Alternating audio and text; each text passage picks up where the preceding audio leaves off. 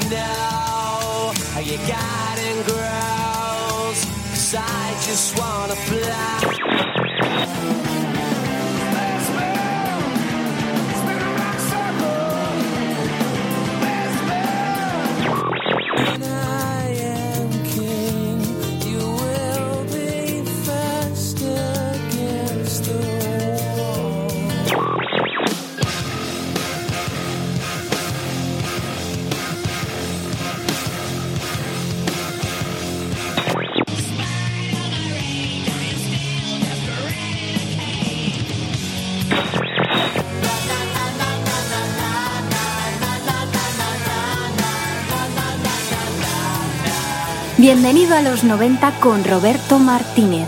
Hola, ¿qué hay? Muy buenas tardes. Sintonizas el 107.3 de la FM. Arranca el programa número 207 de Bienvenido a los 90.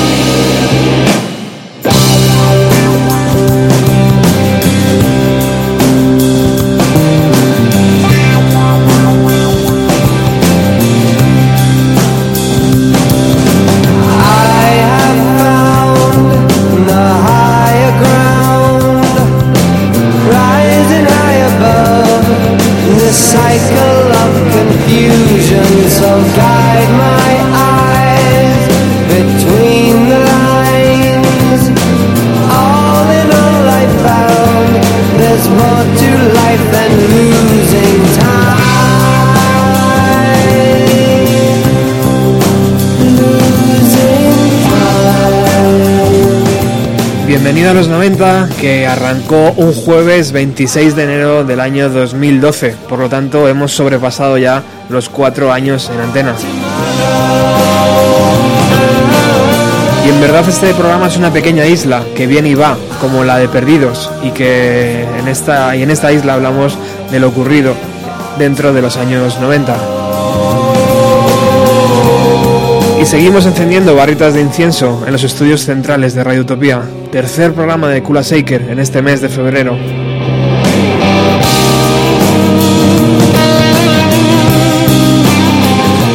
El primero fue dedicado a los primeros días de la banda y al LPK. El segundo, el 206, el programa 206 de Bienvenida a los 90, fue dedicado íntegramente al nuevo álbum de la banda que saldrá el próximo viernes día 12 llamado K2.0 y en este programa número 207 hablaremos de Peasants, Pig and Astronauts, campesinos, cerdos y astronautas, el segundo LP de su carrera. Me acompaña Javier Rangel. Hola Javi. ¿Qué tal? Buenas tardes. Vaya programa te acabas de marcar, amigo. Eh, nos. Nos. Pero vamos, la verdad es que, que sí. No me Sí. hables de nos, tío, que, que ¿cómo tienen el país? ¿Cómo tienen el país estos cabrones? ¿Por?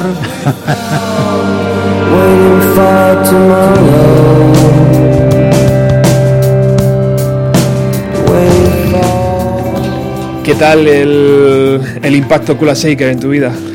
Pues la verdad es que he de admitir que cuando te crees que ya has oído muchas cosas en tu vida, que, que has tocado muchas cosas en tu vida, que has saboreado, pues te das cuenta de que no, de que, de que hay que dar marcha atrás, una buena recap- recapitulación y vuelves a mirar atrás y vuelves a ver cosas que creías que había superado y te das cuenta de que no, de que el sonido que yo, por ejemplo, mm, no voy a decir que, que- que hubiera abandonado, el sonido Harrison, Beatles, eh, pop, Britpop y tal con, con toques indios, pues digamos que lo había dejado ya un poquito aparcado, ¿no? Y me doy cuenta de que, de que he hecho no mal, fatal. Qué grande es esto de la música, ¿no? Qué, Sí, qué claro. grandes regalos nos hace, tío.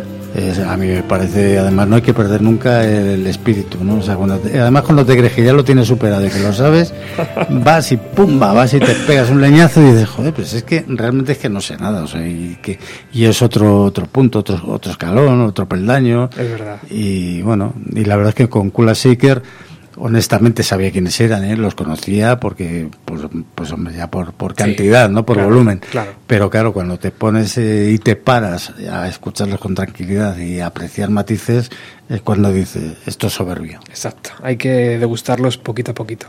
Bueno, ya vimos lo que supuso el primer disco de la banda, ventas millonarias, quitaron de la lista de discos más vendidos, o vendidos más rápidamente, mejor dicho, a los hermanos Gallagher, a Oasis, conquistaron el mercado ameri- americano, que eso para un grupo inglés siempre es traumático, y les llevaron, ese disco les llevó por los mejores escenarios, por los escenarios más gloriosos de 1996 y 1997. En los 90, además las discográficas estaban facturando como nunca, yo creo. Por eso en julio de 1997, solo unos, años unos años antes de la llegada de Internet, la banda editó un EP llamado Summer Sun, con seis temas grabados mientras hacían K en 1996. El propio Christian Mill dice, hubo siempre dos versiones de Govinda, la del disco con John Leckie y otra versión grabada por Stephen Hars. Esta versión es más contundente, más rápida y esperemos que la disfrutéis mientras grabamos este segundo disco.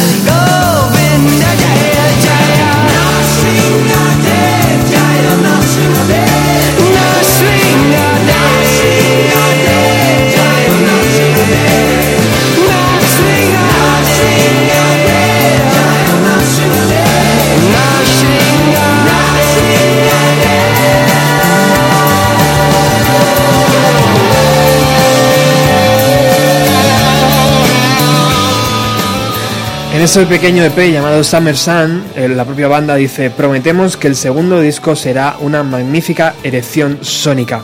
Hasta que llegue, sé subversivo, próspero, mantén la paz y recuerda, te queremos.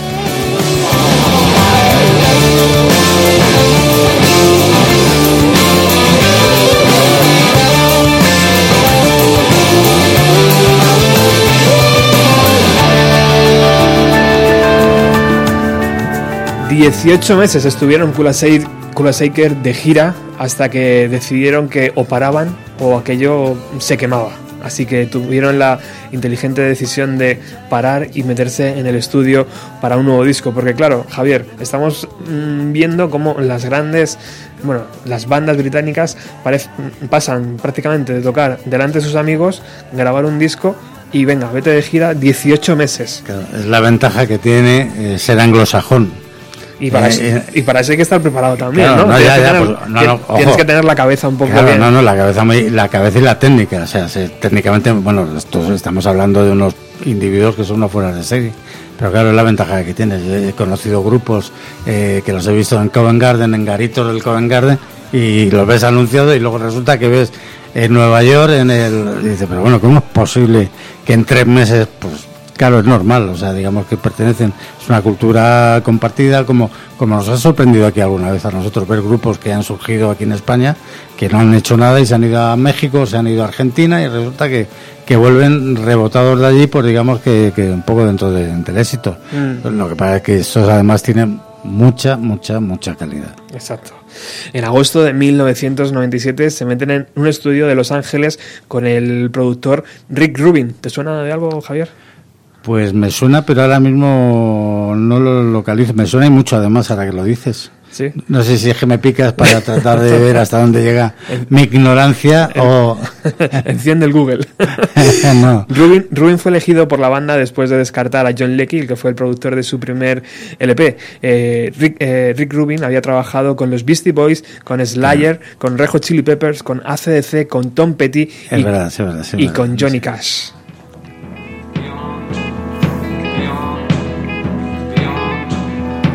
La banda tenía ya varias demos de lo que iba a ser su nuevo LP. Esta es una demo de Sound of Drums eh, que en, en un principio se llamaba Sound of Love.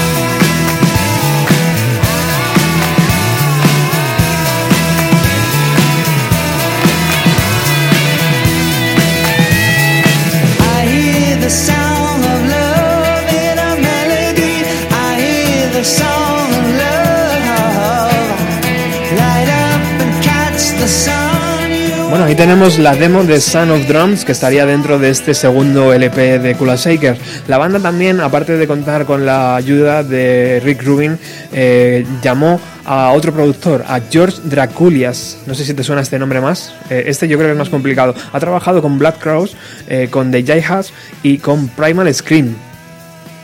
Sí, de, de, de Black Clouds y se nota porque yo creo que es además el, es el que creo, si no estoy equivocado, o sea, con los nombres soy absolutamente patético, como es evidente, pero me parece que es el, el, el que de alguna manera les induce a, a hacer guitarras con afinación abierta. Porque Black Clouds con, con Keith Richard y, y bueno, contaditos los rockeros, vamos, rockeros, cuando digo rockeros lo digo en el buen sentido de la palabra, que son capaces de, incluir en sus temas eh, afinaciones abiertas y yo creo que es él el que les el que les mete en ese camino ¿no? Qué bueno. Bueno, con, con estos dos productores graban tres canciones. Esta que hemos escuchado, Son of Love, eh, Sour Your Love, que ya venían de la mm, de la primera grabación. Ya habían hecho una primera grabación de esta canción eh, para el álbum K y que al final eh, deci- decidieron no, no meterla. Nosotros hemos recuperado una versión previa a las grabaciones, es una versión demo total, maqueta, maquetera, de un álbum que podéis encontrar en internet que se llama J. En vez de K, pues J, ¿no? La, la anterior letra de- del alfabeto. Vamos a escucharla.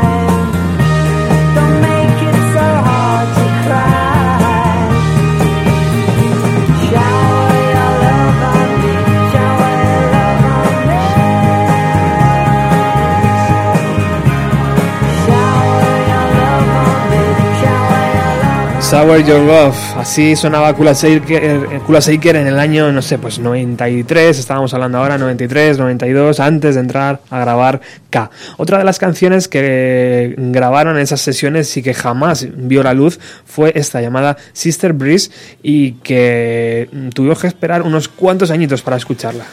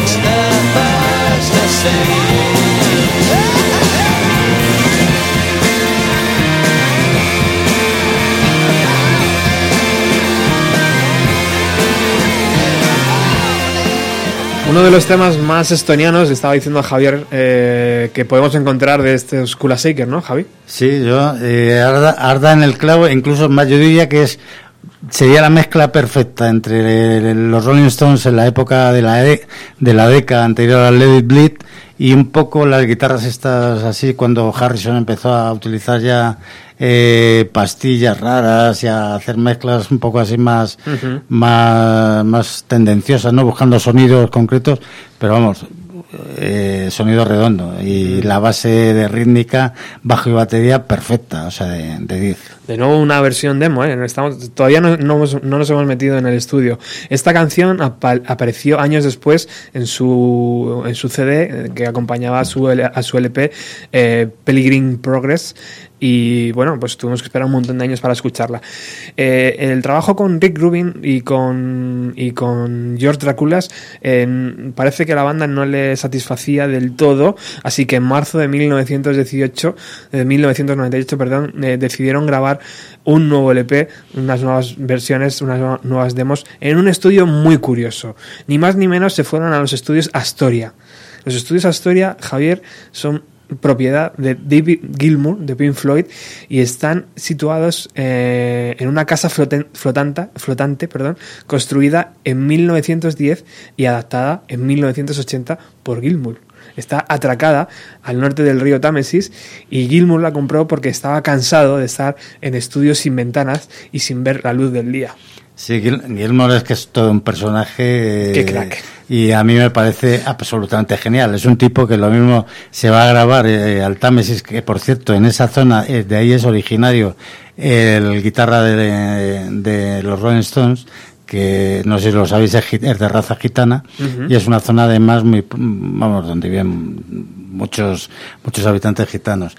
Pero Gilmore es que además es todo un personaje, o sea, porque lo mismo le ves tocando con Paul McCartney en The Cameron, haciendo un vídeo increíble de música, nada más exclusivamente de los años 50, como que le ves eh, haciendo un tema mm, sinfónico, que dices, qué barbaridad, vamos, el último disco de él es soberbio, o sea, yo no soy demasiado propenso a dar ni medio centímetro de, de bondad a los músicos por el hecho de que sean grandes, pero realmente eso es genial. Y el comentario de este de, me he tirado media vida en un estudio sin ver la luz del día, tío, sin una ventana, sin unas flores, me voy a comprar un barco y voy a hacer un estudio dentro, tío.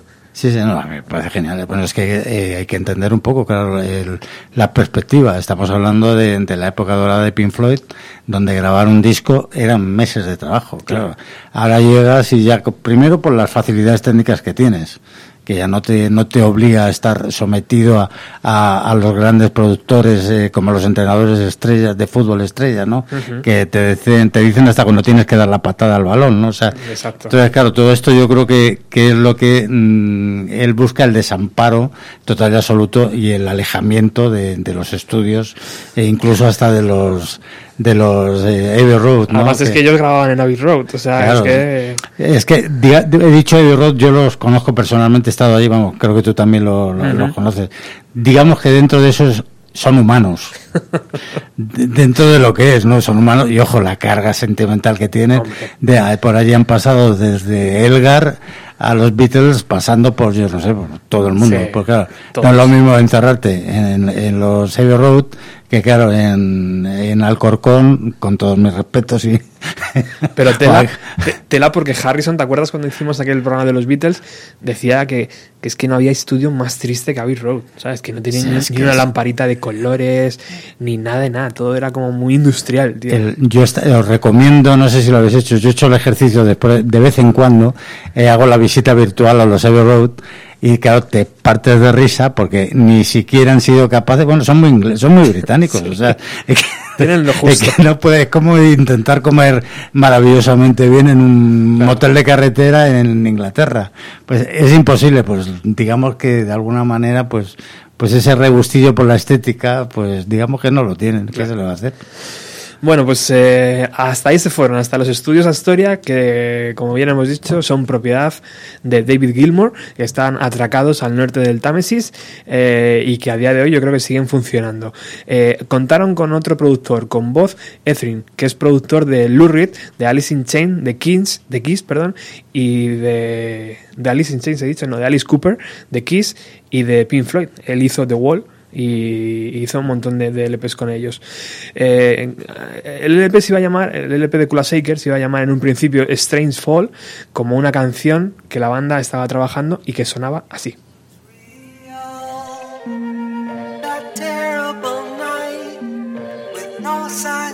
That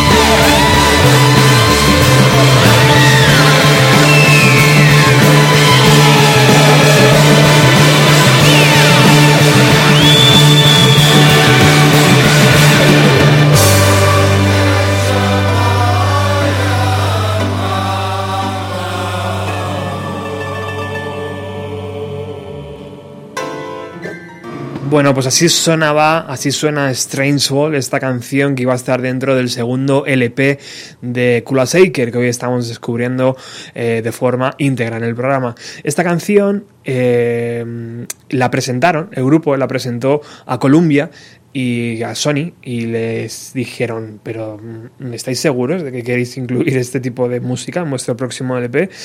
Y bueno, al parecer no le gustó mucho y la dejaron aparcada.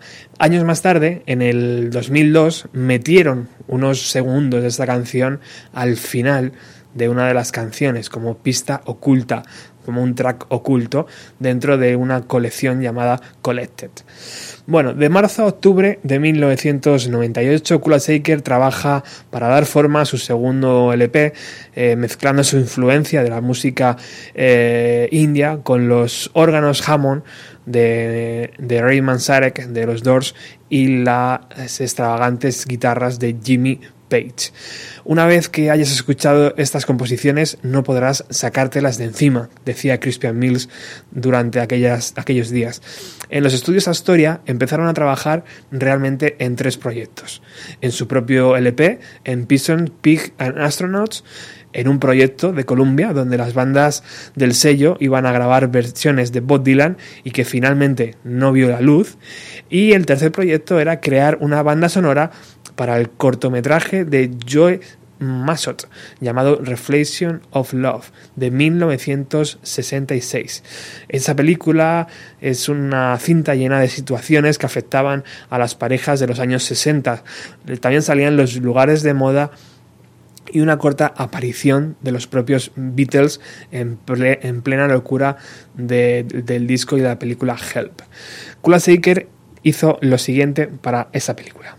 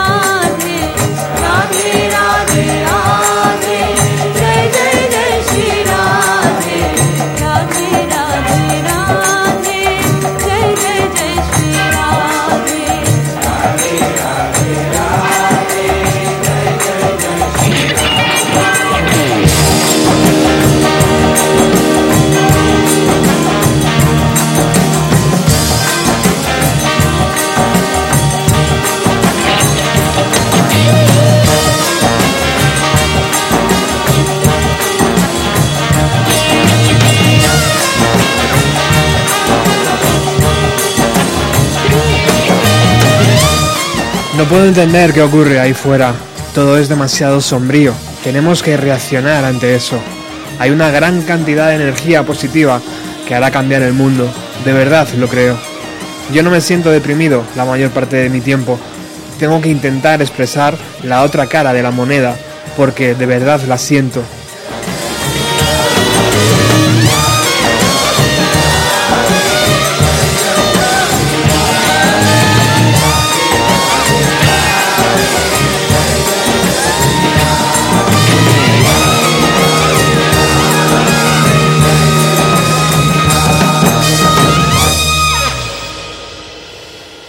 Campesinos, cerdos y astronautas comenzaba así.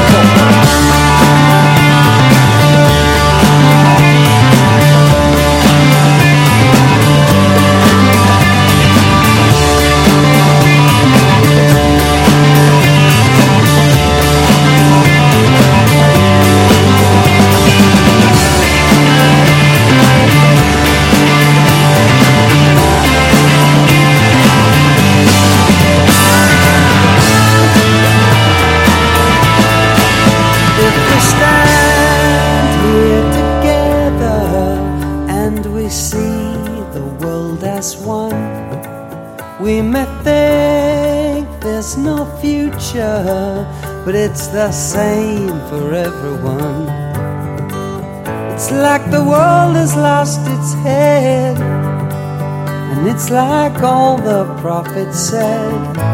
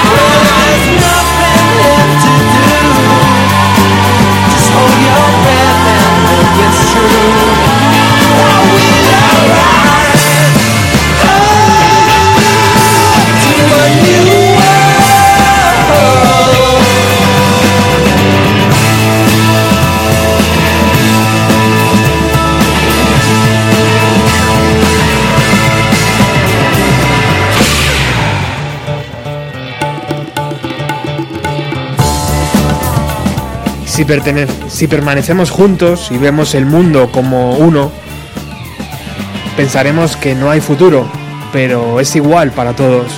Es como si el mundo hubiera perdido la cabeza y es como todos los profetas dijeron, pero alcanzaremos un nuevo mundo.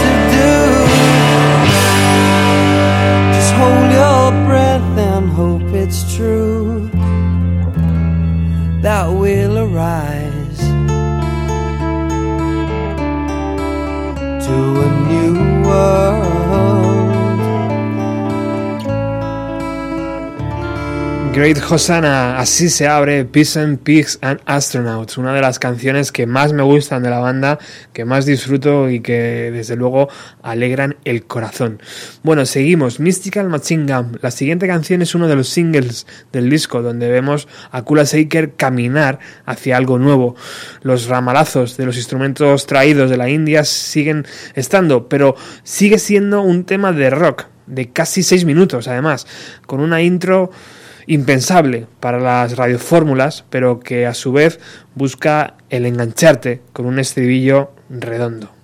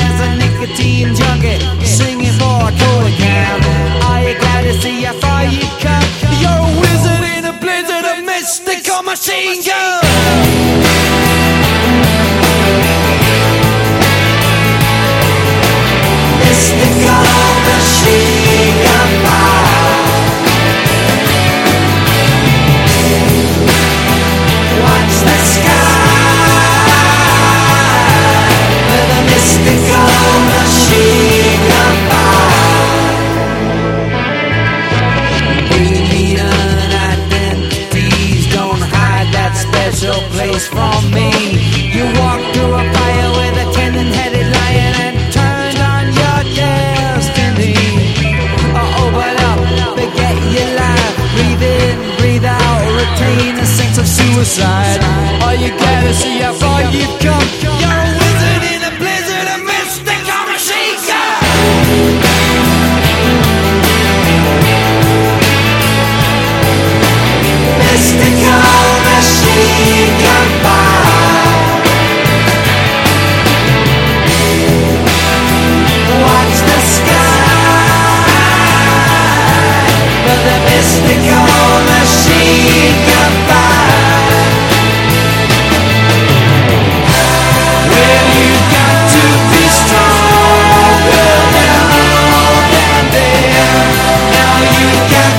this time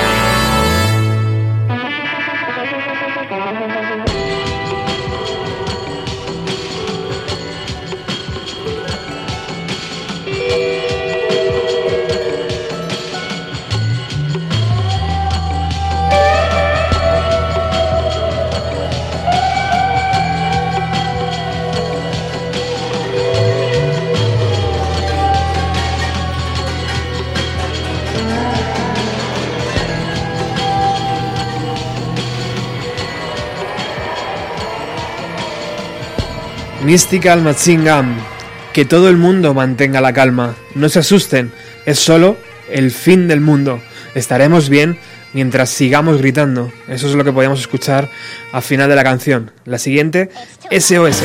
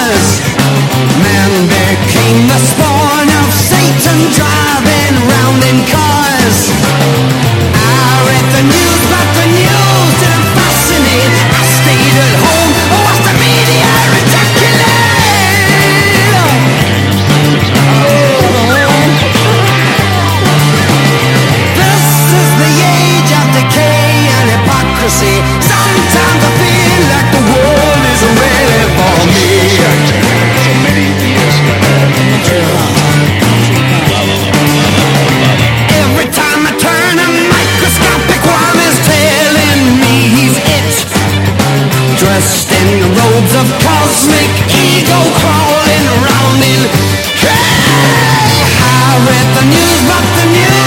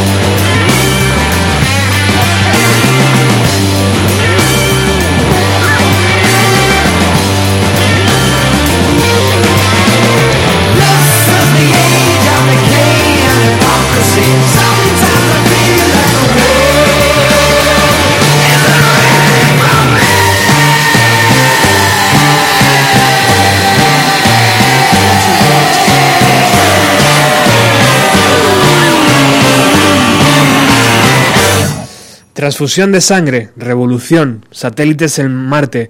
El hombre se convirtió en el engendro de Satanás, dando vueltas en coches. Leí las noticias, pero no me fascinaron. Me quedé en casa mirando la eyaculación de los medios de comunicación. Es la era de la decadencia y de la hipocresía. A veces me siento como si el mundo no fuera conmigo. Eso es lo que dice Christian Mills y sus Kula Shakers en esta canción SOS.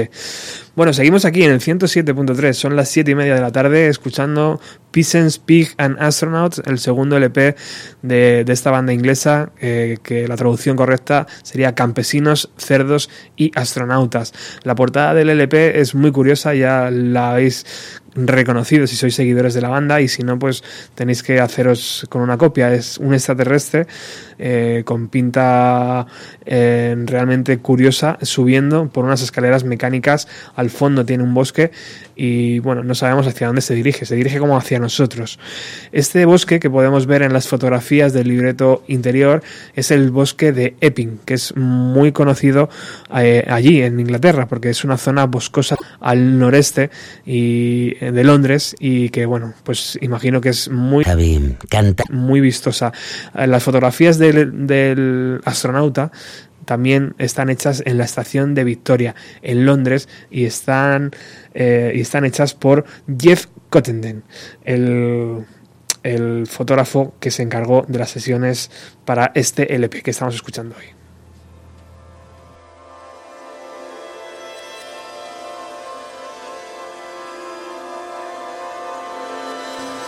La mujer de Noel Gallagher allá por 1999 era Meg Matthews y escribía una columna en el Sunday Times donde decía hay gran, hay gran diferencia entre los asiáticos en Asia y los asiáticos en Inglaterra.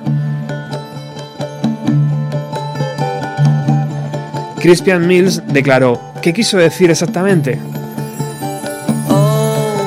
Los asiáticos en Inglaterra expresan su creatividad en un entorno diferente a Asia y en cierta medida han tenido problemas para ser reconocidos hasta hace muy poco. En el plano musical llevan ese legado tradicional en la sangre y lo mezclan con lo que tienen alrededor y el resultado es emocionante. He pasado un montón de tiempo en la India, he crecido en Inglaterra y he trabajado con músicos indios para este disco, músicos clásicos asiáticos.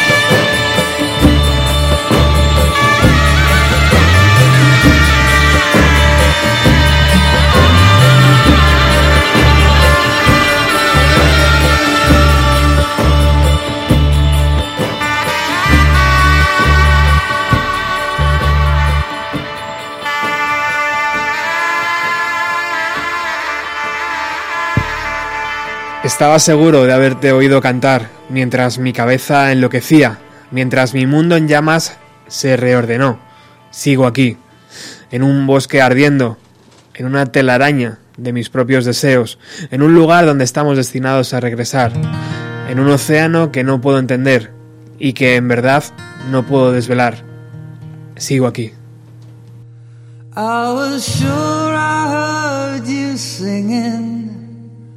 While my head was broken up, while my world in flames was rearranged. Oh, I, I'm still here in a blazing forest fire, in a web of my own desires in a place that we are destined to return. On an ocean I can't fathom, in a truth I can't unravel. Oh,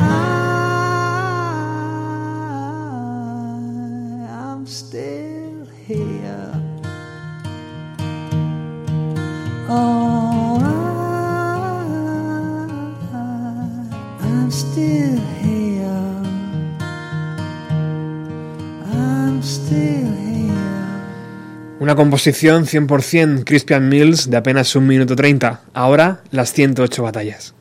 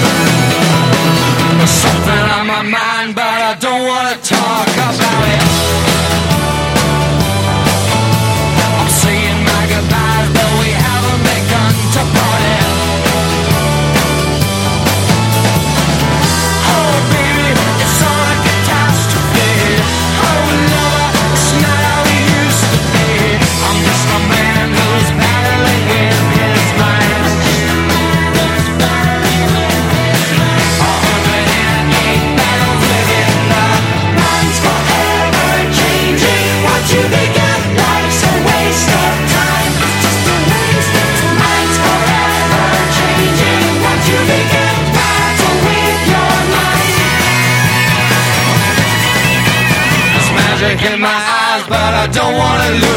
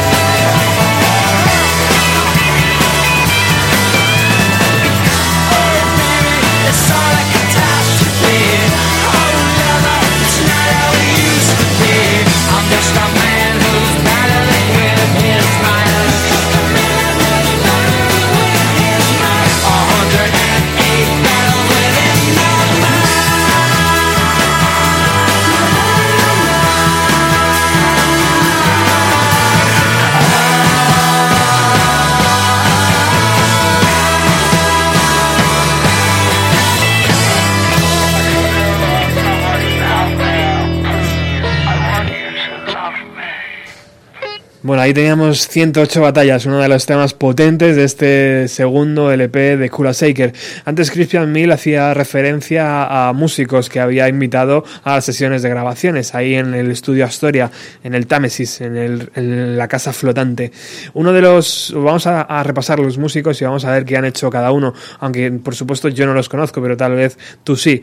Eh, eh, uno de ellos es Kamal que tocó el sarangi, que es una especie de violín, no sé si lo he dicho bien, sarangi o sarangi, una especie de violín que según dicen, según he leído, es el instrumento que más se parece a la voz humana.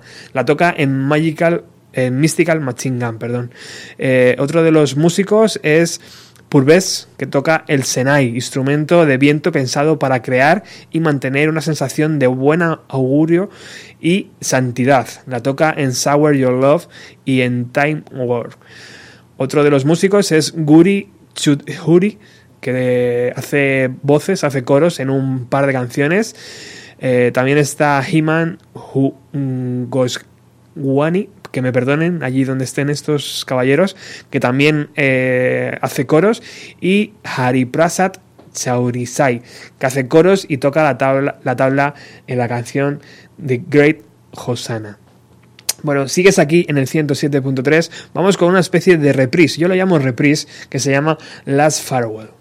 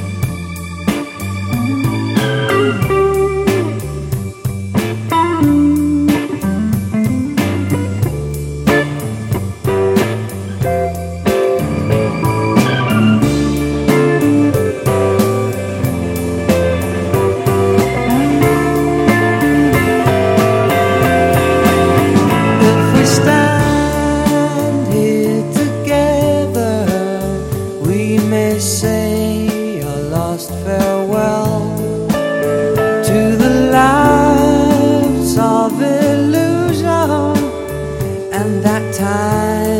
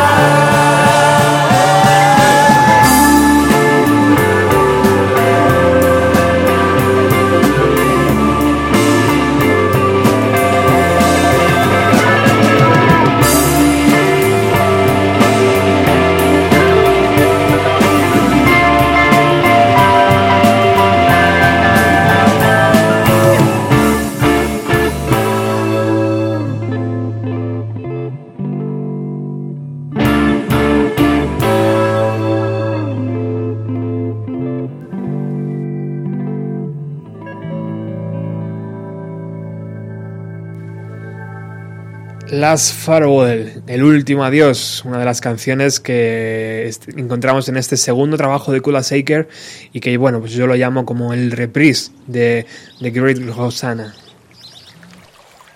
Estamos llegando al final del programa y también al final del disco y vamos a escuchar una de las canciones eh, que más nos va a hacer meternos en otros mundos. Se llama Namami Nanda Nandana. পতিত প্রভু না পাইবে আর।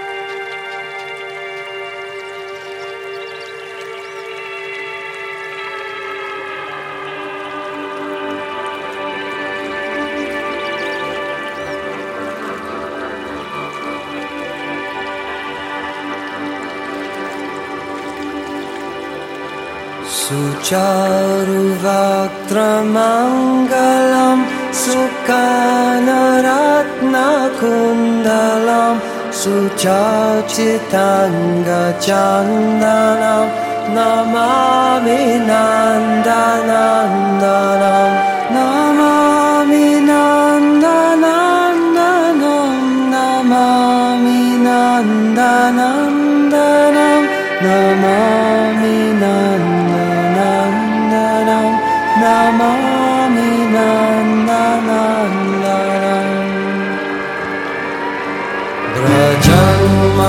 Brajanmanasunayakam Shade Sukapradayakam Jaganmanam Pralobanam Namami Nandanandanam Namami Nandanandanam Namani Nanda Nandana, que traducido podría significar alabanza al hijo de Nanda, el señor Krishna.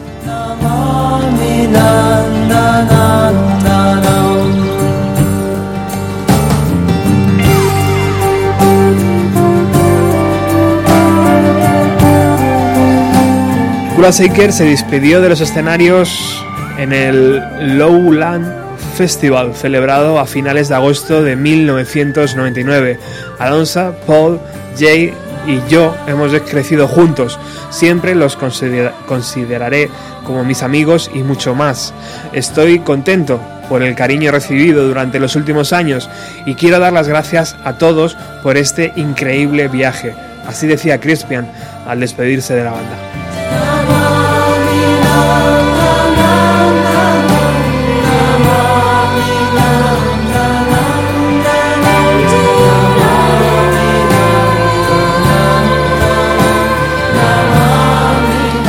Jamás Quashaker volvería a juntarse con esa con esos cuatro nombres. Sí volverían y eso lo veremos en los próximos programas, pero Jai, el, el teclista de la banda, jamás volvería a tocar ya con sus antiguos compañeros. Decidió irse con los hermanos Gallagher a Oasis.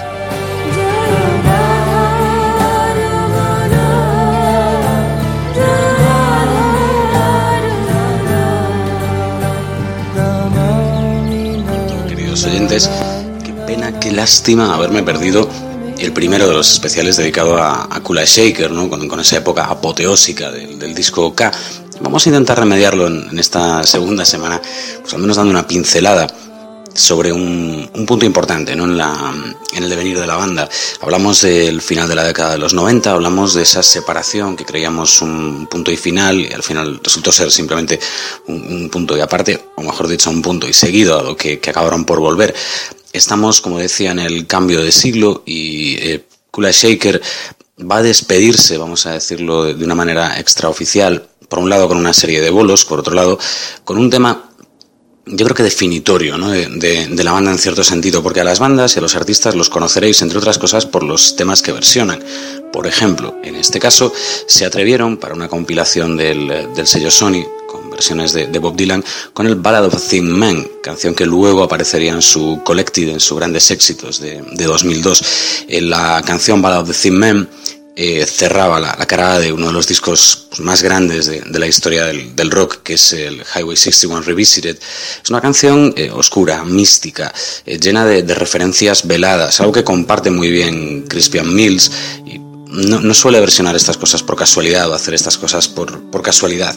El caso, como decía, es que en esta canción yo creo que salvo Dylan, Mills y el propio señor Jones, nadie sabe exactamente de lo que, de lo que se habla, pero sí eh, nos da ese, ese punto de, de misticismo, de misterio, eh, de conexión eh, que tiene Kula Shaker con, con, los intangibles, ¿no? y sobre todo Crispian Mills, una canción que, como decía, significó ese al final punto y seguido en, en la carrera, dado que a partir de ahí Jay Darlington va a formar parte de, de, la banda Oasis, donde se va a quedar pues una buena tacada de años. por otro lado, Alonso Vivan eh, va a formar parte de varios proyectos, como por ejemplo, como músico del mismísimo Johnny Marr de, de los Smiths, así que este debía ser bueno. Eh, y por, eh, por último, Paul Winterhart se va a meter, entre otros muchos proyectos, en, en una banda propia, un, un, conjunto de blues, Zero Point Fields, eh, que eso también ayuda a comprender un poco cómo, cómo funciona Kula Shaker, el gran abanico de, influencias que tienen, porque si les recordamos como ese rock psicodélico reinventado en los 90 totalmente marciano, pues eh, hay que tener en cuenta que no, no se pueden nutrir de un solo punto de referencia. En este caso, Winterhat eh, tiene entre otros el, blues, Crispian Mills, pues ya lo habréis comentado tanto la semana pasada como seguro esta, eh, tiene un, crisol de influencias eh, absolutamente brutal. El propio eh, Crispian Mills, después de esta pausa, se meterían, entre otras, en esta historia que llamamos de Jivas, eh, que si bien tenía su punto, y aquí tengo que decirlo que sí que tenía su punto, Hombre, no es lo mismo, ¿no? Como se suele decir, siempre para quedar bien decimos que, la banda original es la que mejor suena y todas estas cosas, y salvo raras excepciones, la verdad es que es así, sin desmerecer a estos proyectos que, que vinieron después.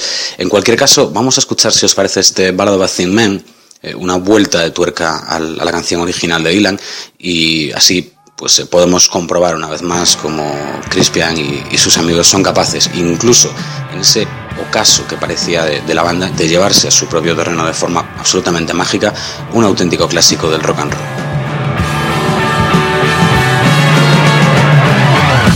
You walk into the room with your pencil in your hand.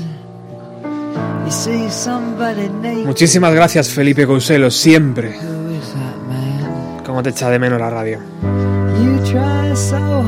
La última grabación de la banda, la última grabación de Kula Shaker, fue esta versión de Dylan que en un principio iba para un álbum tributo que había hecho Sony.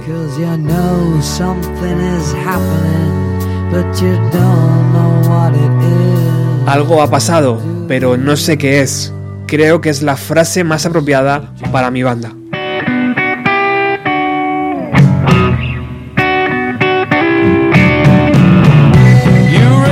Nosotros volvemos el próximo jueves con más Kula Shaker. Gracias por haber estado ahí.